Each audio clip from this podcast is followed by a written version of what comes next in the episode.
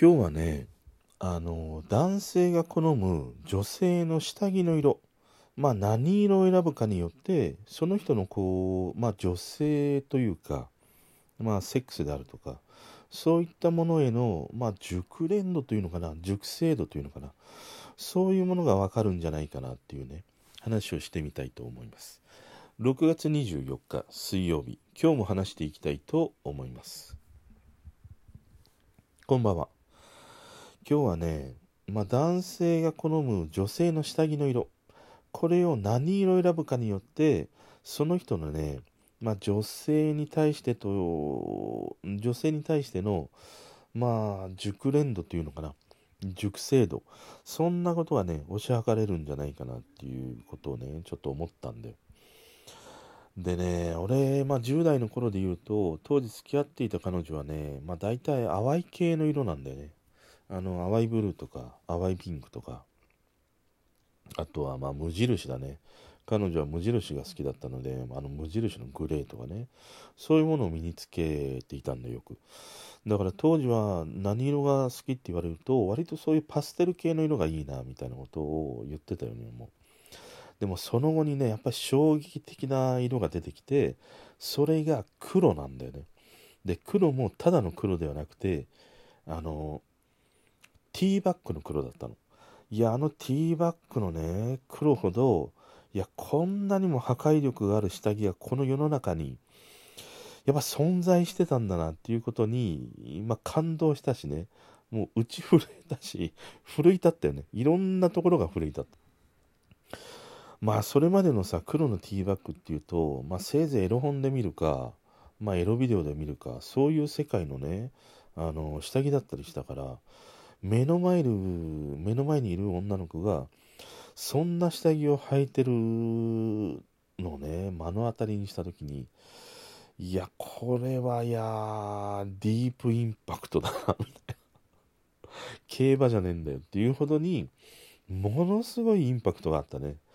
だから当時はその黒のねティーバッグに出会ってからは女性の下着何色が好きって言ったらもうなんかねあの髄液反射的に黒って言ってたね。黒黒何でも黒って言ってたような覚えがある。だからねその10代ぐらいの時で言うとうーんやっぱり好きな色って聞かれると黒っていう人多いような気がする。でその反対にやっぱり白っていうものがあってえこの黒と白この2択かなと思う。で白はね割とそのうーんまだこうね童貞というかなチェリーボーイの人が好むようにも思うね。やっぱりその白なのねえー、何者にもまだ染められていないね。あの下着であるとかあの色であるとかやっぱりその女性はこう綺麗なものとしてねまあ捉えているようなまだそういうような経験がない男だったりすると案外白って選びがちかなと思う。でもねこの白っていうのがまたね面白い色でそのまだね経験がない人が選ぶ色である一方でものすごくね熟成されて一周回ってやっぱり白だなっていうところに戻る人も結構いるんだよ。だから白にはねその2つの側面があるね。ものすごくまだね経験がなくて幼いなっていうことかもう熟成されてしまって白っていうかねそれはまあ一つ年齢もあるし、まあ、その人のなんか持つね雰囲気みたいなものもあるから、まあ、それでこう見分けることがまあ容易にはできるかなとは思う。でねまあそれとね、まあ、並列にあったのが10代なんかで言うとあのプリントものなんだよ。なんかキャラクタープリントされてるとか、なんか絵文字がプリントされてるとか、あとその柄だよね。なんかチェック柄とかさ。ああいうね、プリント系の下着っていうのは、もう全くな、全く奮い立たせてくれません。何一つ僕をね、奮い立たせてくれるものが全く しつこいかありません。うん、俺はプリント系のものはね、もう全然ダメだね。これはもう何歳の女性がそれを身につけていたとしてもダメ。全くなんかね、あピクリともしない。うん。だから、プリント系を好む男性っていうのは、俺は案外幼いかなと思う。ものすごく。だからね、まあ、まだちょっと俺からすると幼いなっていうふうに思うのは、えーまあ、そのパステル系だね、一つはね。パステル系は本当にまだちょっと可愛いなっていう感じだね。で、黒っていうのは、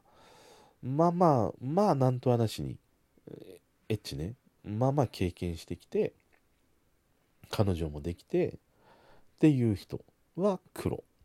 っていうかな。あと白もあるかな。で、プリント系はもう圧倒的にちょっと幼い。ななんかちょっと違った性癖あるかなっていうふうに俺は思う。でね、これがもう少し発展していくと、今度はね、色だけじゃないんだよ。あの、形やね、素材、そういったものにこう興味を持ち始めるの。例えばさっき出たティーバッグであるとか、えー、あとなんか、紐パンとかかな。あと、まあ、タンガはあんまり履かないか。あと、ボクサーショーツみたいなものとかね。ボクサーショーツあんま好きじゃないけどな。まあ、そういう形に今度興味を持ち始める。で、それに加えて今度素材だよね。レースであったりとか、シルクであったりとか、あとなんか、あの、光沢あるあの生地なんだったっけかな。あるでしょ？ああいうものであるとか。なんかその、形や素材にこだわるようになってくるんだよね。で、俺20代半ばぐらいから、その、刺繍であるとか、刺繍じゃないな。レース系か。レース系の下着が好きになったね。レース系の黒とかね。レース系の白とか。そういうものが好きだった時があったね。で、だんだんそのレースの黒とか白も飽きてきて、たどり着いた先は、えっ、と、ネイビー、濃紺とか、えーワインレッド、ワインレッドというかもうボルドーだね。もう本当にディープな濃い色。そういうものを好むようになった。それはもう20代後半から30代ぐらいになった時だと思うね。だから、結局もうそういうディープな色って、10代、20代女の子もう全く履かないじゃん、そんな色って。だから多分その年なりの女性と付き合っていたから、まあそういう、こう、割とね、ディープな色が好きになったのかなっていうふうに思うね。でね、この時に、あの、女性がさ、まあよく言うその勝負下着って言うじゃん。あの、上下ね、まあちゃんと揃えられていて、まあ刺繍があったりとか、まあレースがあったりとか、まあかなりね、あの、デザイン的にはね、ものすごくこう、際立って、あ、いいなっていう勝負下着と言われるものね。まあ、おまあ、俺が知ってる限りの勝負下着ね。もしかしたら、それが勝負下着じゃないよっていう女の子もいるかもしんない。でも本当に上下、あのーシンプルなセットアップの人もいれば、まあ、もしかしたらさっきね、俺が全然全否定したプリントからの セットアップみたいなものもあるかもしれないんだけど、もう俺が知ってる限りの勝負下着っていうのはなんかそういう、レースやね、刺繍とか施されて、なんかもう上下でさ、いや、何万しました、10万近いですとか、そういう下着かなと思うんだけど、あの、女性が言う勝負下着と、えー男が求めている勝負下着って、ズレがあるんだよ。女の人が言う勝負下着って、それほどね、男を奮い立たせてくれるものじゃないことの方が多いような気がする。あの、俺は多くなかったから。や今日勝負下着つけてきたのって言われると、まあ嬉しいんだけれども、実際それをね、目の当たりにすると、まあ確かに綺麗だよ。デザインは綺麗だし、刺繍は凝ってるし、レースのね、そのデザイン具合とかも、あ、すごい凝ってるねとかって思うんだけど、あまりなんかね、奮い立たせてくれない。だからそこにはね、勝負下着、女性が思うものと男が求める勝負下着ではギャップがあるね。じゃあ男が求める勝負下着どういうものかっていうと、まあどうなんだろうな。男は多分ね、まあ安易に想像する勝負下着って、あのー何？アダルトショップで売ってるような、なんかもう全部が透けてるとかさ、なんか全部、なんかね、大事なところに穴が開いてるとか、多分、多分、そんなようなことなんじゃねえか？ねえ。まあ、俺はなん、まあ、だと思う。俺だけか、これ。でも、俺、その勝負下着は、それはそれでまたちょっとね、あまりに両極端行き過ぎてつまらないなっていうふうに思ったりはするんだけどねだから案外ねその女性がもう勝負下着と男が、あの女性に求めている勝負下着っていうのは多分ね若干ズレがあるかなっていうふうに思ってるで今じゃあどういうね色で言うと好きなのかっていうとベージュなんだよ。ベージュ。ベージュっていうとなんかババアのズロースなのかね。もうゴムがね伸びきったダルダルのパンツみたいなそういうものしか思い浮かべないかもしれないけどベージュのね下着の色を履く人ってまあ言ったら大体夏場に履くんだよ。やっぱりその下着が透けるから嫌だとかね。そういうこともあるからちゃんとそのおしゃれを気遣っている。その透け感をね気遣っているとかその人に見られることをちゃんとこう分かっている。そういう人が選ぶ下着がベージュだったりするんだよ。だから俺はベージュの下着が好きなの、まあ、ベージュって言ってしまったらモカブラウンとね言おうかモカブラウンの下着。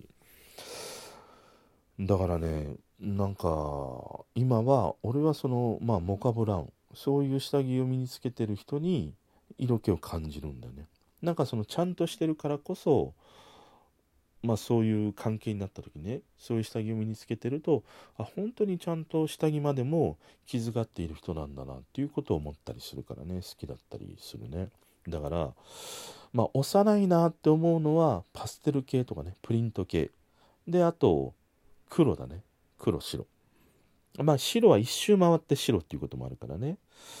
で少し熟成されたなっていうことであるとディープ系の色。濃紺だったりとかえー、ボルドーとかね。でそれがもっともっと熟成されて発酵しかけてるっていうとベージュじゃないかなっていうふうにね。思いました。これはあれか？俺の性癖なのかこれ。ねえ。今日はそんなね